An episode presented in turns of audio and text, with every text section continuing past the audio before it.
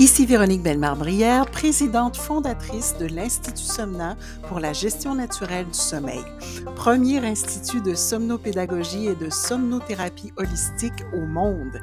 Il me fait plaisir de vous accueillir dans ce nouvel épisode de notre podcast. Aujourd'hui à SOS Sommeil, quoi lire pour bien dormir? Aujourd'hui, je réponds à une question qui m'est parvenue de Mélanie, qui me demande qu'est-ce qu'on devrait lire pour bien dormir? Et ça peut paraître une question surprenante, alors que pourtant, elle est tout à fait pertinente, étant donné que pour favoriser le passage du mode veille au mode éveil, on sait qu'il faut s'exposer ou se soustraire à certains stimulus ou de certains stimulus. Alors, bien sûr, il peut y avoir toutes sortes de stimulus, des stimulus visuels, auditifs, lumineux, thermiques, mais aussi il faut prendre en considération que le contact avec ces divers stimulus peut avoir un effet sur notre état émotionnel. Et donc, bien sûr, si on veut se stimuler, on va y aller avec des, stimulus qui vont engendrer justement euh, des hormones euh, qui vont nous énergiser, alors que si on veut avoir l'effet inverse, on va essayer de s'exposer le plus possible à des stimulus qui vont nous apaiser.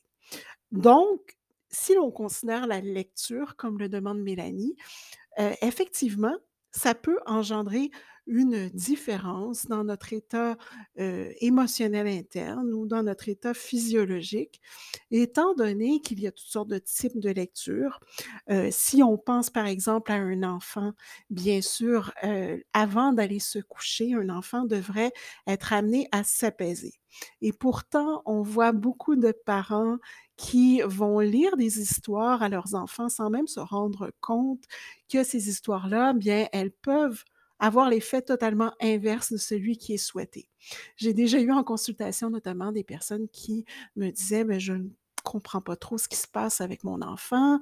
Je lui lis son histoire à tous les soirs. il est deux fois plus stressé après que je lui ai lu son histoire qu'avant, alors que moi, c'est dans le but de faire un bon rituel de sommeil. Et là, je leur demande, mais quel type d'histoire vous lisez? Ils disent, ah, mais ce sont que des contes classiques. On a tout l'album complet, le coffret des contes de Perrault. Alors, les contes de Perrault, qui sont des fabuleux contes philosophiques, euh, des grands classiques, effectivement, mais comme vous savez certainement, le petit chaperon rouge finit par se faire manger par le loup. Alors, ce n'est sans doute pas l'idéal euh, de lire une histoire qui se termine ainsi à un jeune enfant, alors qu'on souhaite qu'il se laisse aller au sommeil. Donc, euh, parfois, ce sont des bonnes intentions et ça peut nous paraître évident, mais pourtant, lorsqu'on est dans la situation, on ne réalise pas qu'il y a des effets directs à chaque choix que l'on fait. Donc, chez les enfants plus vieux, j'ai vu aussi en consultation des personnes qui me disaient Ah, mon fils adore la lecture, je suis tellement content parce qu'il est pressé d'aller se coucher le soir et il a envie de lire. Le problème, c'est qu'après, je n'arrive plus à le décrocher de son livre. Il veut, il veut continuer à lire euh, jusqu'à des heures impossibles alors qu'il a seulement 10 ans et qu'on sait bien qu'il a de l'école le lendemain et que je devrais le stopper malgré le fait que j'apprécie qu'il aime la lecture, évidemment. Donc là, on leur demande, mais qu'est-ce qu'il lit, votre fils? Ah ben, en ce moment, c'est surtout des bandes dessinées de super-héros. Euh, il adore ça. Euh, ce sont des aventures rocambolesques, tout ça. Bon, Effectivement, il adore ça. Effectivement, ça lui fait du bien. C'est un moment de récompense pour lui. L'ennui, c'est que les bandes dessinées de super-héros, souvent, euh, sont plutôt stimulantes. Alors, lorsqu'on les lit juste avant d'aller se coucher, ben, d'une part, on va sécréter des hormones plutôt stimulantes qui vont surtout nous motiver à poursuivre la lecture. Et aussi, quand on aime trop un livre et qu'on le lit juste avant d'aller se coucher, on risque de rater les signes annonciateurs du sommeil qui nous indiquent que l'on est fatigué et que ce serait le bon moment pour nous de justement euh, passer du mode veille au mode sommeil. Et ça, ça se produit aussi chez les adultes. Il y a des adultes qui me disent, ah, pour moi, le moment du coucher, c'est tellement formidable, c'est le seul moment où je peux m'accorder une petite pause et justement lire un roman que je voulais lire depuis longtemps. Mais le problème, c'est qu'après, je n'arrive plus à dormir, je fais de l'insomnie. Donc, qu'est-ce qui se passe encore une fois? On s'accorde un moment pour euh, se récompenser et c'est tout à fait normal et souhaitable. Le problème, c'est que la récompense, on l'aime tellement qu'on ne veut plus la laisser aller. Alors, bien sûr, si c'est un roman qu'on voulait lire depuis longtemps, on n'aura pas envie d'arrêter entre les chapitres. Hein. On va vouloir connaître la suite et encore la suite et on peut finalement passer une nuit blanche parce qu'on oublie euh, qu'il est le moment de dormir tellement on est pris par l'histoire que l'on est en train de lire. Alors, évidemment, ce sont toutes sortes de situations où, euh, bon, c'est tout à fait nécessaire de se donner des moments de plaisir comme ceux-là, mais parfois, ce n'est pas le bon type de lecture que l'on devrait réserver au moment du coucher. Et je peux vous dire que de mon côté, quand j'étais insomniaque, on m'a déjà recommandé de lire au coucher un livre qui, soi-disant, était infaillible pour précipiter l'endormissement et je parle du bottin téléphonique. Alors, à notre époque, euh, bon, ça n'existe plus vraiment les bottins téléphoniques, mais pourtant, euh, ça ne me serait pas plus utile que ça me l'a été euh, il y a quelques années, ben, en fait plusieurs années, parce que de mon côté, j'ai fait de l'insomnie chronique pendant très longtemps, mais ça fait quand même presque 20 ans que, que j'en suis sortie. Alors, la personne qui m'avait suggéré cette idée-là de lire le bottin téléphonique était convaincue que j'allais trouver la lecture tellement ennuyante que j'allais donc m'endormir dans quelques instants et que ça allait mettre fin à mes insomnies. Mais elle avait oublié de me demander euh, quels étaient mes intérêts parce que c'est une question fondamentale à se poser. Euh, de mon côté, non seulement le bottin téléphonique n'avait pas facilité mon sommeil, mais quand j'ai revu cette personne, elle a été très, très surprise d'apprendre que ça m'avait plutôt tenu debout toute la nuit. Et là, elle ne comprenait pas parce que pour elle, il n'y avait pas de lecture plus endormante. Mais ce qu'elle avait oublié de me demander, euh, c'est quels sont mes intérêts généraux. Et de mon côté, j'avais une lubie euh, un peu rare, un peu inhabituelle, qui était celle de euh, m'intéresser de façon, euh, en tout cas, assez intense aux prénoms et aux noms de famille, au point de les recenser pour faire des petits recueils de prénoms rares, de noms de famille inhabituels. Alors, en me mettant le bottin téléphonique entre les mains. Évidemment, dans mon cas, ça ne m'a pas endormi du tout, ça m'a plutôt stimulé. J'aurais pu passer non seulement une nuit, mais des nuits à noter tous ces prénoms rares et ces noms de famille euh, charmants qui se trouvaient dans le bottin. Alors, c'est un fait un peu cocasse, mais euh, malgré tout, ça reflète bien le fait que pour choisir une lecture avant d'aller se coucher, on devrait prendre en considération les intérêts de la personne. Euh, parce que au-delà de l'émotion de la peur, il y a d'autres émotions qui sont positives, qui peuvent aussi nous garder éveillés toute la nuit. Donc, que ce soit une, émotion qui vous fragilise, qui vous renverse ou une émotion qui vous stimule, ça va avoir le même effet de ne pas vous aider à basculer dans le sommeil. Et cela, qu'on parle d'un enfant ou d'un adulte.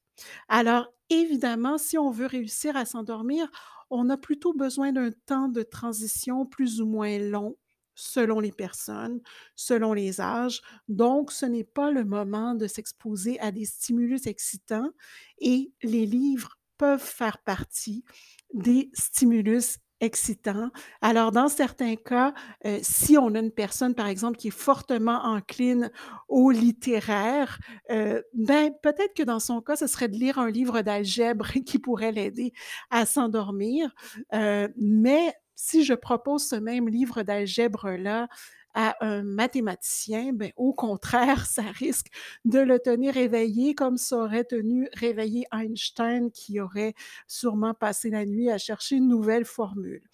Euh, on voit des gens, par exemple, qui vont lire la Bible avant de se coucher, soit parce que ce sont des personnes croyantes et que justement elles sont confortées dans leurs convictions, ça les apaise, ça leur permet d'avoir un, moment de, de spiritualité, alors que d'autres qui ne sont pas sensibles à aucune religion, par exemple, on leur met la Bible entre les mains, pour eux, ce sont des, paraboles, mais dans certains cas, ça peut aussi les aider justement parce qu'ils ne sont pas connectés à ce qui se dit à l'intérieur. Et là, je parle de la Bible comme d'un exemple qui m'a déjà été rapporté, mais évidemment, ça pourrait être n'importe quel livre qui soit en lien avec une religion.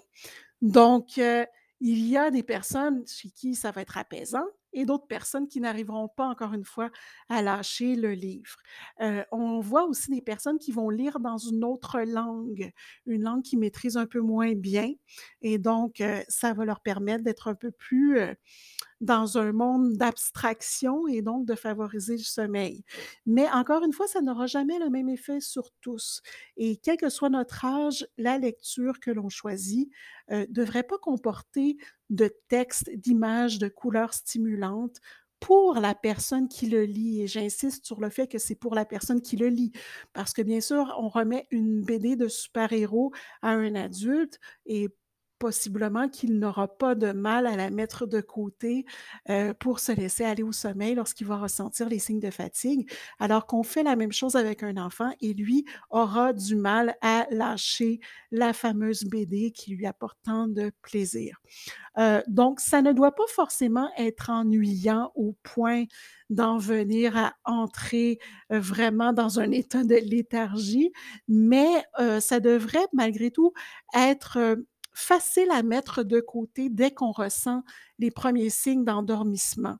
Et c'est pour ça que souvent des personnes vont apprécier, par exemple, lire de la poésie, euh, parce que souvent un poème va tenir sur une page, euh, va être un peu plus abstrait que s'il lisait une, une, lecture un peu plus standard et ils vont être en mesure quand même de ressentir les signes annonciateurs du sommeil et de le mettre, de mettre ce livre-là de côté dès qu'ils euh, dès qu'ils ressentent les signes de fatigue ou plutôt les signes de somnolence. Euh, d'un autre côté, il y a les livres de citations qui peuvent bien fonctionner à condition que ce soit des citations apaisantes et non pas des citations stimulantes on ne veut pas stimuler la sécrétion de la dopamine, mais bien la sécrétion de la sérotonine si on veut favoriser le sommeil. Et d'ailleurs, l'Institut Somna, on a lancé un livre qui s'appelle justement Citation sérotonine. Et si vous voulez euh, le consulter, il est disponible sur le web, sur notre site web somna.ca, euh, sur lulu.com également et possiblement sur Amazon. Donc, bref, vous pouvez aller euh, le trouver assez facilement. Et on a aussi lancé un livre qui s'appelle Blague à dormir debout. Donc, pourquoi? Parce qu'on s'est rendu compte que les livres de blagues étaient sans doute ce qui était le plus efficace pour passer de l'état de veille à l'état de sommeil chez des gens de tous âges, étant donné que, bon, des blagues, ça nous fait rire, donc ça permet de se, de se délester des tensions de la journée. Euh, le rire, on le sait, a un effet scientifiquement prouvé pour favoriser le sommeil, mais aussi ce que ça permet, c'est encore une fois de laisser le livre de côté dès qu'on ressent les signes du sommeil. Généralement, chaque blague va tenir sur une page, ça va être très léger à lire avant de se coucher. Donc, ça devrait assez bien fonctionner aussi bien pour les enfants que pour les adultes. Donc, dans tous les cas, si on résume, c'est vraiment de voir ce que le type de lecture a comme impact sur soi ou sur l'enfant que l'on accompagne et aussi de trouver une lecture qui est suffisamment neutre ou en tout cas dans laquelle on ne sera pas complètement happé euh, pour être en mesure de s'en séparer dès qu'on ressent les signes annonciateurs du sommeil. Et au-delà du choix de votre bouquin du soir, est-ce que vous saviez qu'il ne faut idéalement jamais lire dans son lit? Donc, ça, je vais vous en parler dans un prochain épisode.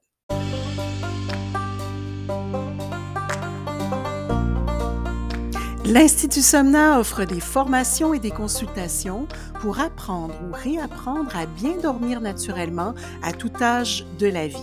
Vu les besoins criants, nous avons récemment lancé trois nouvelles certifications pour les personnes qui pourraient être intéressées à leur tour à devenir accompagnants au sommeil auprès des bébés, enfants, adolescents et ou des adultes. Pour toutes les informations, rendez-vous sur notre site somna.ca. Bye.